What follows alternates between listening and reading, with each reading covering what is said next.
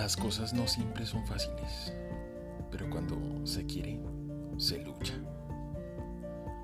Pelea el buen combate de la fe, conquista la vida eterna a la que has sido llamado y en vista de la cual hiciste una magnífica profesión de fe en presencia de numerosos testigos.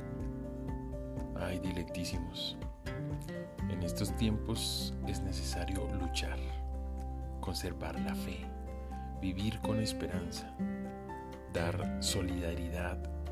Son grandes desafíos para nosotros los cristianos de hoy. Así que vamos a luchar, a perseverar, así a veces no tengamos fuerza. El Señor siempre estará con nosotros.